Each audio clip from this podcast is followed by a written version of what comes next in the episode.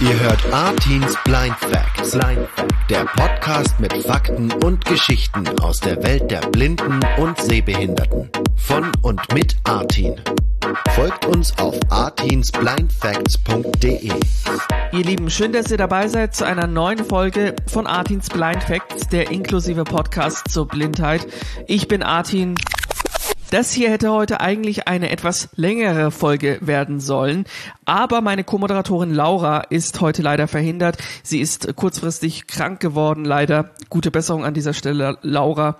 Und ähm, wir haben heute das Thema Physiotherapeuten, beziehungsweise ja, wie schafft man es als blinder oder als sehbehinderte Person eine Ausbildung zum oder zur Physiotherapeutin ab, zu absolvieren. Eileen ist da das perfekte Beispiel. Sie ist angehende Physiotherapeutin, ist noch in der Ausbildung.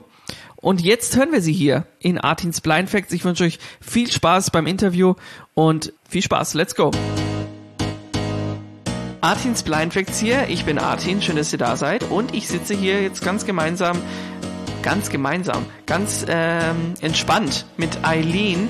Sie ist angehende Physiotherapeutin. Eileen, schön, dass du da bist. Hallo zusammen. Du hast eine Sehbehinderung, also du siehst wie viel Prozent? Genau, ich sehe ähm, auf dem linken Auge noch circa 10 Prozent, auf dem rechten Auge sehe ich gar nichts mehr und selbst auf dem linken Auge, wo ich noch etwas sehe, habe ich ein eingeschränktes Gesichtsfeld. Genau, ich kann aber noch Schwarzschrift lesen und auch noch ganz gut Farben erkennen. Cool, sehr cool. Äh, was läuft bei dir in der Ausbildung aufgrund deiner Sehbeeinträchtigung anders ab oder gibt es da überhaupt irgendwas?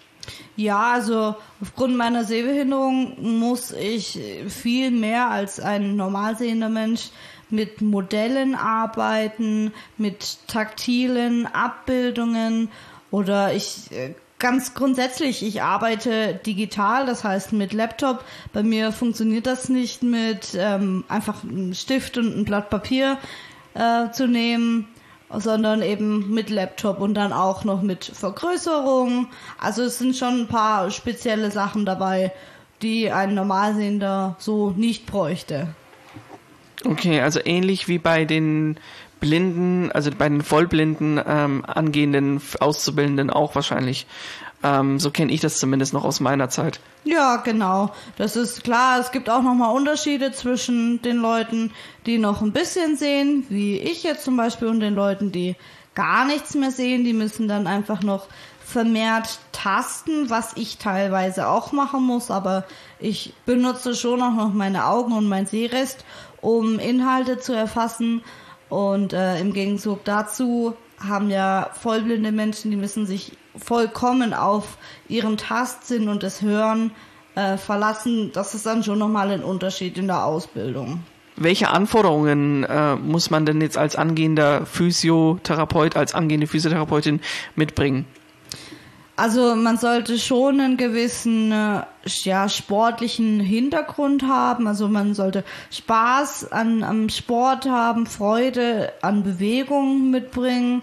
Und es gehört auch rein für die Ausbildung, sage ich jetzt mal, schon ein gewisser Ehrgeiz dazu, weil die Ausbildung ist an sich schon sehr anspruchsvoll und man muss sich eben hinsetzen und viel lernen. Man muss auch viel auswendig lernen, aber es ist sehr, sehr viel Wissen, was einem da beigebracht wird. Und ja, das sind Inhalte, die muss man sich über mehrere Jahre hinweg bis schließlich zur Abschlussprüfung und natürlich auch für den Beruf darüber hinaus merken können. Also heißt es sehr viel Lernen, sehr viel Zeitaufwand und man muss auch als Physiotherapeut mit der Nähe zu anderen Menschen klarkommen. Also wenn ich jetzt nicht gerne unter vielen Menschen bin und, und das auch nicht mag, andere Menschen sozusagen so ähm, zu berühren, dann bin ich auch nicht richtig in diesem Beruf. Ich, äh, dieser Beruf hat auch eine soziale Komponente, dass ich gut mit den verschiedensten Menschen klarkomme, sozusagen. Mhm. Jetzt gibt's ja noch den Unterschied zwischen Masseur und Physiotherapeut. Ähm, also Masseur, wie, das Na wie der Name das schon sagt, äh, geht's wahrscheinlich um also ausgebildete Fachkräfte, die Leute massieren. Korrigiere mich da bitte, wenn ich da falsch bin. Das stimmt soweit. Das stimmt soweit, okay. Ja. Und ein, was macht ein Physiotherapeut nochmal? Ein Physiotherapeut äh, beschäftigt sich hauptsächlich eher mit der Bewegung des Menschen. Also da wird, ich sag's immer in Anführungsstrichen, nicht nur massiert, wie es bei den Masseuren die Hauptaufgabe ist, sondern bei den Physios geht es auch darum, die Bewegung zu verbessern, die Haltung des Menschen zu erkennen und zu verbessern. Und da wird auch mit vielen, vielen Hilfsmitteln gearbeitet, wie zum Beispiel Petsy-Bälle oder man arbeitet im Wasser, zum Beispiel Wassergymnastik. Also da geht es viel mehr um die Bewegung an sich. Welche Fächer hast du dann so alles und was lernst du so alles? Also ein ganz großer Bestandteil bildet die Anatomie. Wir lernen von Knochen über Gelenke, die Haut, die Muskulatur des gesamten Körpers.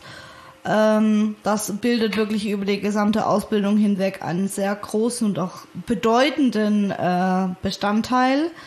Ja, andere Fächer sind zum Beispiel Bewegungserziehung. Da geht es äh, gerade um die Gestaltung von, beziehungsweise äh, von zum Beispiel einer Wassergymnastik oder einer anderen Bewegungsgruppe. Ja, dann gibt's natürlich so Fächer wie Chirurgie, Orthopädie, innere Medizin. Die beschäftigen sich dann einfach mit den verschiedenen Krankheitsbildern in den unterschiedlichen Bereichen. Genau. Klingt auf jeden Fall fast wie so ein Medizinstudium. Ja, äh, ich komme mir manchmal auch vor wie eine halbe Ärztin. Also auch in meiner Klasse, wenn es dann gerade schwierige Themen äh, gibt. Äh, wir denken immer, ähm, ja, sind wir hier gerade in unserem Arztstudium oder werden wir Physiotherapeuten? Was denn für schwierige Themen? Ah, schwierige Themen. Da gehört ganz banal zum Beispiel die Muskulatur dazu. Einfach weil es sehr, sehr viel ist und weil man muss zu jedem Muskel einen Ursprung, einen Ansatz und eine Funktion lernen. Und dann kommt noch äh, der Nerv dazu. Ja, und jetzt kann man sich vorstellen, der Mensch hat weit über 200 Muskeln, die wir alle lernen müssen. Und das ist ganz schön viel in dafür relativ kurzer Zeit. Und das ist so ein Thema, ja, da kommen die Klasse manchmal auch an ihre Grenzen. Also, ja. Glaube ich sofort, ja. Ähm, was lief denn eher gut und eher nicht so gut bisher? Du bist ja jetzt im vierten Jahr, glaube ich, der Ausbildung, ne? Ja, genau. Ja. Kann man so sehen. Was lief Was- hast du da ein Beispiel so gut? vielleicht? Ja, also gerade jetzt speziell an unserer Schule sind ja die Masse ähm, der Auszubildenden sehbehindert oder blind. Und es gibt trotzdem, weil es ja einen kleinen Anteil an normalsichtiger Schüler gibt, ähm, zum Beispiel ganz normale Schultafeln in den Klassenzimmern. Und es gibt halt einzelne Lehrer, die diese Tafeln auch im Unterricht verwenden und darauf etwas zeichnen. Und das ist für uns Sehbehinderte äh, schon schwierig, dann das zu erkennen, einfach weil es vom Kontrast her sehr, sehr schlecht ist und natürlich auch aus der Entfernung nicht einfach nicht erkennbar für die meisten. Und äh, für die Blinden ist das natürlich gar nicht möglich. Die können das ja überhaupt nicht erfassen und sind dann immer auf die Hilfe von anderen Mitschülern angewiesen oder auch auf die Mithilfe von dem Lehrer in der Hoffnung, dass der es dann so erklärt, was er dort an der Tafel gezeichnet hat, dass sie es auch verstehen. Und äh, das ist so ein Punkt, der im Unterricht immer bisschen, ja, Schwierigkeiten verursacht. Und was lief dagegen gut? Also besonders lobenswert finde ich persönlich die Arbeit mit den vielen, vielen Modellen, die wir in der Schule haben. Das beginnt von einem ganz einfachen äh, Skelett aus Knochen bis hin zu komplizierten Muskelmodellen, äh, Modellen von verschiedensten Zellen, auch ein Modell der Haut beispielsweise. Und das macht einfach gerade für uns Sehbehinderte und Blinde einen wahnsinnigen äh, Anteil aus, der es uns einfacher macht, am Unterricht teilzunehmen. Weil alles, was wir mit den Händen tasten können und für die Leute, wo noch einen gewissen Sehrest haben, natürlich auch noch visuell erfassen können, macht es, es, macht es uns einfacher, uns das vorzustellen. Und deswegen sind diese Modelle wirklich sehr, sehr praktisch. Ja, sehr cool, auf jeden Fall. Ich find's mega spannend und jetzt noch eine letzte Frage. Mhm. Ähm, und zwar zu deiner Ausbildung. Du hast ja eine schulische Ausbildung, aber du machst ja auch ein Praktikum oder mehrere Praktika auch im Laufe deiner Zeit. Wie läuft sowas ab? Also Praktikum wo und äh, wie läuft das im Praktikum ab? Genau, also wir haben äh, während, während der Ausbildung insgesamt drei Praktikumsblöcke. Das sind dann äh, mehrere Wochen, teilweise Monate am Stück Praktikum in verschiedensten Praxen, Kliniken, äh, Reha-Zentren, vorwiegend rund um Nürnberg. Und äh, die Praktikumsstellen an sich können wir uns selbst leider nicht aussuchen. Also wir können zwar Wünsche äußern, in welche Bereiche wir reinschnuppern wollen. Zum Beispiel kann ich jetzt sagen, ich möchte eher in die Rehabilitation oder ich möchte eher in ein Akutkrankenhaus. Aber letztendlich die Einrichtung selber, das sucht die Schule für uns raus. Dann kann es auch passieren, dass wir zum Beispiel jetzt vier Wochen in der einen Einrichtung sind und dass man dann innerhalb eines Praktikumsblocks aber nochmal in eine andere Einrichtung wechselt. Aber es klingt ja schon mal gut, dass die Schule das macht und sich darum kümmert, dass ihr dann einen Praktikumsplatz bekommt. Ja, klar. Also es, für uns Schüler ist es tatsächlich einfacher. Mhm. Eine Sache weniger, um die wir uns kümmern müssen.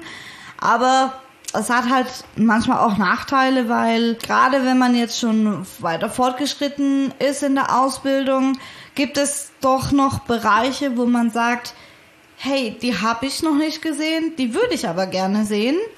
Und dann gibt es vielleicht mehrere Einrichtungen, die das bieten.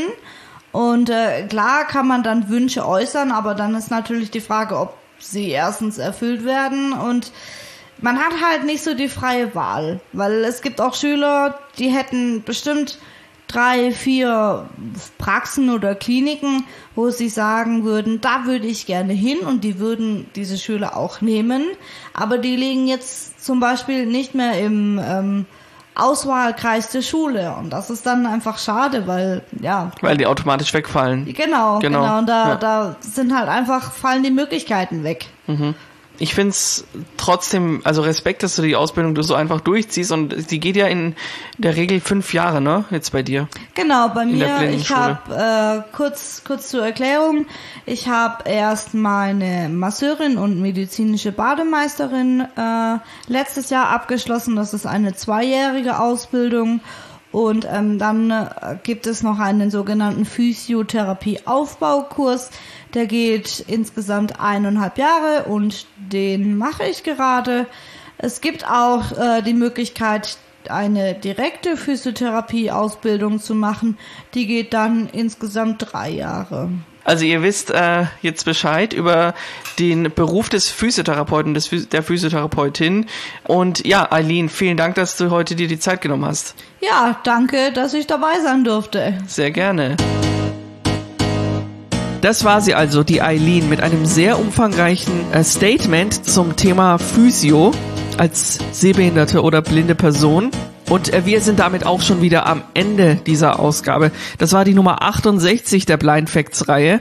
Schaut gerne mal auf artinsblindfacts.de vorbei. Dort findet ihr auch die älteren Episoden sowie auf Spotify, Apple Podcasts und noch weiteren Podcast-Plattformen. In diesem Sinne, wir hören uns wieder bald. Ich bin Artin und bin raus für jetzt. Tschüss.